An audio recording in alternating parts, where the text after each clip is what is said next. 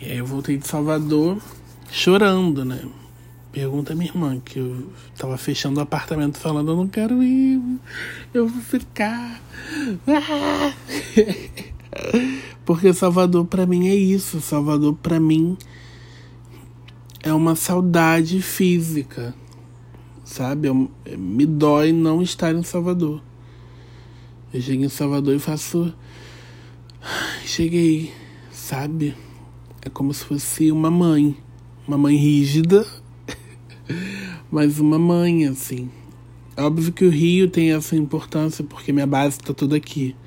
Meu pai, minha irmã, minha família, meus amigos. Mas se eu pudesse transferir todo mundo para Salvador, eu transferia todo mundo para Salvador. E, gente, ia ser tipo assim a perfeição da minha vida. E Salvador sempre, sempre me traz muita reflexão e, e, me exige muita maturidade. Por isso que eu falo que ela é uma, é uma mãe rígida, porque ela me acarinha, mas ela também sempre me chama na chincha. A vida tem, eu tenho essa relação com a vida, né? Eu sempre falo que a vida me deu muito, ela me dá muito. Ela me deu coisas incríveis, milagrosas, coisas que eu não sei explicar como é que ocorreram. Mas ela sempre exige de mim maturidade, exige de mim posicionamento. Então, em muitos momentos, ela chega para mim e fala: Olha, isso aqui é isso e eu preciso saber para onde você quer ir. E eu sei para onde eu tenho que ir. Eu sei para onde eu tenho que ir, que eu não sou bobo, eu não tô morta. Mas eu sei para onde tenho que ir. Agora em Salvador aconteceu isso. Chegou um momento que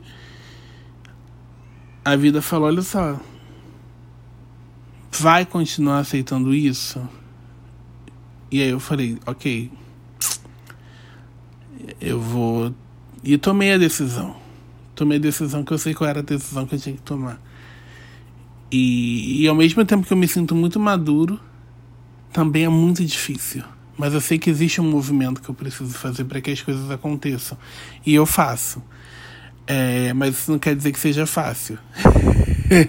As pessoas muitas vezes falam assim, né? Ai, para... É, nossa, queria ter sua vida. Eu fico pensando, gente, se elas soubessem alguns, o esforço que é tomar determinadas decisões que geralmente incluem sentimentos, enfim, afetos. É muito difícil, muito difícil, mas eu sou muito grato e eu me sinto muito bem em ser essa pessoa que, que decide né? Eu lembro que uma vez eu estava em Salvador, agora dessa última vez, e ele falou assim: tem tanta gente querendo escolher. Eu estava parado assim no quarto, e aí vem na minha cabeça assim: tem tanta gente querendo poder escolher. Você tem o poder de escolha e você está protelando isso. Eu falei: ok, parei de protelar. Pá, decidi. Porque é assim que tem que ser, sabe? Mas Salvador me deu muito afeto também, né? As pessoas que eu tenho sei lá, uma, eu sei lá, cara, eu amo aquelas pessoas. Eu tenho Josi Adson, que são a minha base, né? A minha prioridade em Salvador é deles. Enfim, por todo um histórico.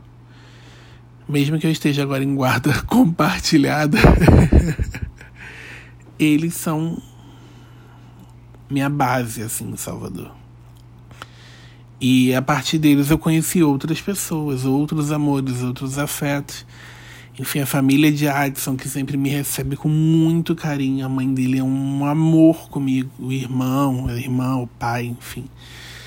E aí tem Felipe. Cada vez que eu volto eu conheço gente. Léo, Felipe, Isis, Bruno.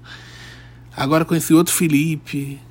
Cada vez que eu volto eu encontro uma. Eu conheço uma pessoa muito, muito incrível e já com muito afeto, as relações, sabe, vêm cheias de afeto. E isso é muito incrível, eu dou tanto valor a isso, assim. E. E cada vez a gente cria uma nova memória, a gente dá um passo a mais na nossa amizade. Eu conheço um lugar novo, a gente vai para uma festa nova, para um show novo, e aí uma nova história. Então, assim, Salvador sempre me agrega. Salvador nunca é morno para mim, sabe? Salvador sempre é, é, é fresco. Salvador é sempre renovador para mim. Tanto de pessoas, tanto de ensinamento, tanto de cultura. Agora eu fui pra festa de Iemanjá. Eu já tenho um novo afeto agora que é Iemanjá. Eu já tinha com o Senhor do Bonfim. Já tinha com Irmã Dulce. Vamos ver quem eu vou fazer agora do próximo. ai, ai. Salvador, meu amor. É isso. É barril, velho.